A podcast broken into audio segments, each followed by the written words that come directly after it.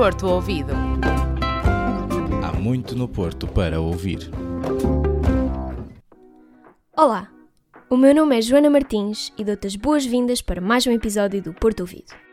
Mais um, mas totalmente autêntico e peculiar. Um regresso em grande para o início deste novo semestre. À minha voz juntam-se as vozes de Bárbara Freire e Bárbara Pinto. Vai ser uma viagem pela diversidade, pela tradição e pela cultura da cidade. A Bárbara Freire foi a primeira paragem, que fica junto à Ribeira. Traz-nos a Casa da Horta, que na passada quarta-feira organizou uma iniciativa especial.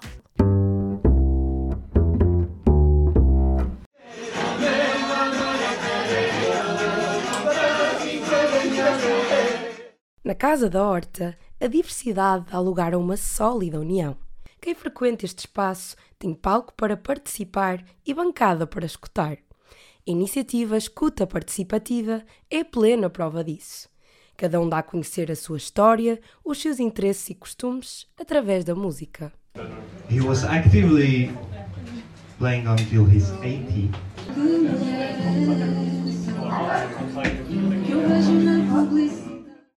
Falamos com o André, um dos membros da associação, que nos explicou a essência da iniciativa. Portanto, a ideia da escuta participativa era precisamente criar esse espaço onde as pessoas que estão nesse espaço, na, na associação, estejam presentes, uh, que partilhem umas com as outras uh, algum tipo de tema musical de que gostem, que conheçam uh, e que expliquem um pouco de porque é que essa música é importante para elas. Isto pode ser um nível pessoal, não é? Uma questão estética, pode também ser, que também é, é, bastante interessante para nós, alguma coisa que tenha alguma, algum tipo de mensagem, porque a música tem de facto esse poder de, de, de comunicação, de transmitir mensagens. Também ser um evento com um caráter social, juntar pessoas que possam ter interesses em comum um, musicalmente falando, mas não só, também se calhar a nível, não sei, de, de, dos ideais, dos valores, não é?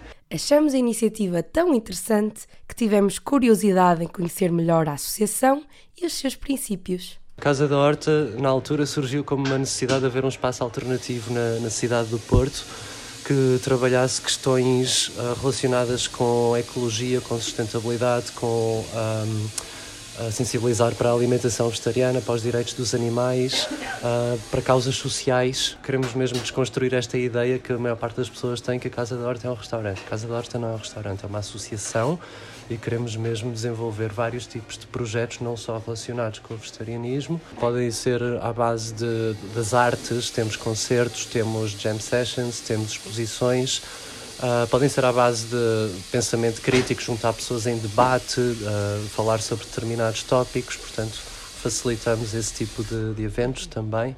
Observamos uma grande diversidade cultural entre o público.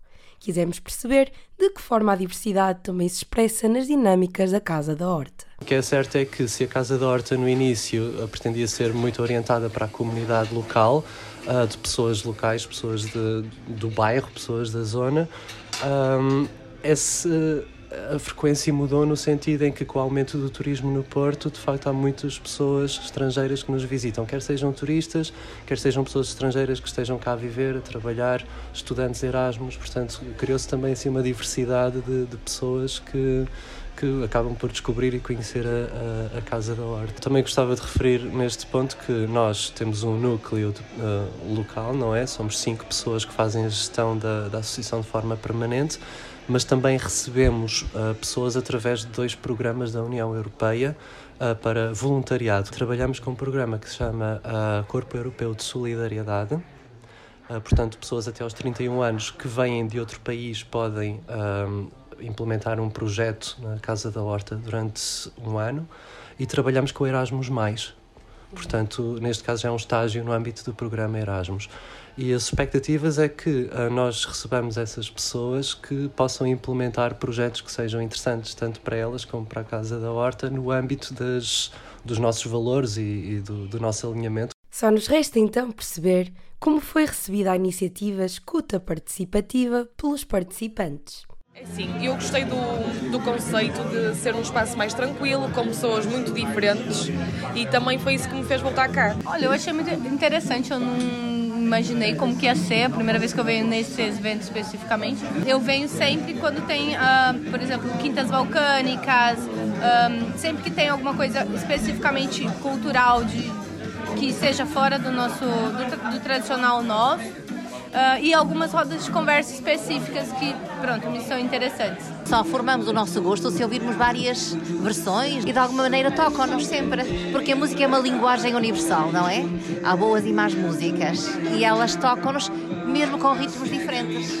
Portanto, não é nada de ofensivo, pelo contrário, é enriquecedor. A língua pode separar-nos, mas nós somos todos uh, genericamente iguais, não é? Enquanto seres humanos. A música tem um lugar de entretenimento, tem um lugar de passar uma mensagem, tem um lugar de receber uma mensagem. Até falamos linguagens diferentes, línguas diferentes, para além de linguagens, e estamos a entender, que é um bom momento. É um pouquinho de tudo e a gente vai conhecendo uh, várias, vários estilos musicais. Eu achei incrível o último clipe, que eu não sei de quem é, e agora já quero pôr em casa. A escuta participativa mostrou-nos que a música pode ser representada pelos mais variados géneros, conectando todos aqueles que param para a escutar. Pronto para pôr à prova o teu português? A Bárbara Pinto traz uma expressão que qualquer bom portuense conhece. É num ambiente quente é numa casa que acorda cedo que os moletes são muito apreciados. Todos os dias pela manhã, em padarias ou supermercados, sente-se o cheiro de molete que acaba de ser feito. E o que mais ecoa é são seis. Aproveitamos e vamos aos locais onde o pão sai todos os dias fresquinho e mole. Acompanhem-nos e descubram neste português se ainda é pedido molete. Entramos na padaria da Dona Palmira, que se lembra desta palavra portuense, outrora usada com frequência. Conheço, eu já conheço quando era pequenina, mas ninguém já fala nisso, ninguém diz moleite, era só quando era pequena. Um cliente habitual relembra que dois esmolos e frescos pães serviam para comer de forma bem portuense uma iguaria também tradicional, a omelete. Esse relógio que a Elizabeth tem, dava para duas, era a omelete dividida em dois percebemos que a maior parte dos consumidores de pão conhecem a expressão, apenas não a usam. Isso, é? Tu desde pequenino? Conheço. É da, por exemplo, nas aldeias antigamente usava-se o termo, em vez de pão, era omelete. Encontramos também, já em supermercados, quem não conhece esta expressão. Não, eu não conheço ainda. Mas não perdemos a oportunidade de explicar. Omelete é o que a gente da Invicta chama ao pão fresco, pequeno, que surgiu na região do Porto Nasceu na época da Revolução Francesa e matou a fome do exército que defendeu toda a região do norte de Portugal. Hoje, o molete não pode faltar na mesa de todos os portuenses. Já tens planos para esta semana? O conforto do sofá não conta. Aqui tens algumas ideias para juntar escultura aos teus dias e aproveitar a arte que enche de encanto as ruas do Porto. Olá, olá! Sou a Joana e venho apresentar-te os melhores argumentos para saíres e respirares cultura nas próximas semanas. Seja amante de cinema, temos um bom cartaz para ti. No dia 23, quinta-feira, podes ver a projeção de Marias da Sé no Cineclube do Porto. Também ao Fantasporto. O Festival Internacional de Cinema vai acontecer no Cinema da Batalha já na sexta-feira. Se prezas pela tradição académica, também não nos esquecemos de ti vais poder assistir ao Porto Escalha 23, organizado pela Tuna de Engenharia da Universidade do Porto. É um festival de tunas, de cariz solidário, que vai acontecer em dois sítios distintos. Na sexta-feira, o Porto Escalha vai acontecer na Igreja do Carmo e no sábado o festival vai ser no Coliseu Porto AGAs. Já o Teatro Sá da Bandeira oferece bons com a peça Trair e Coçar é só começar e o espetáculo chamado A História de João Pateta. As peças de teatro vão ser exibidas em várias datas esta semana, algumas já escutadas. Se quiseres juntar-te à plateia, reserva depressa o teu lugar. Quanto à música, a sugestão do Porto Ouvido é estar atento de dia 22 a 26. O musical Cats vai encher de música e entretenimento a Super Boca Arena. Será o sinal para arriscares em algo diferente? Então, consegui convencer-te. Eu não vou ficar em casa. Sais também?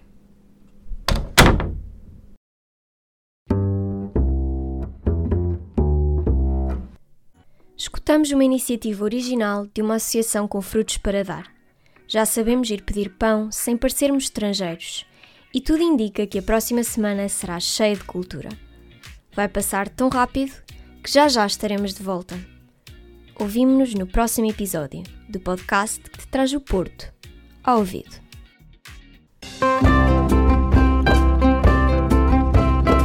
Porto Ouvido. Muito no Porto para ouvir.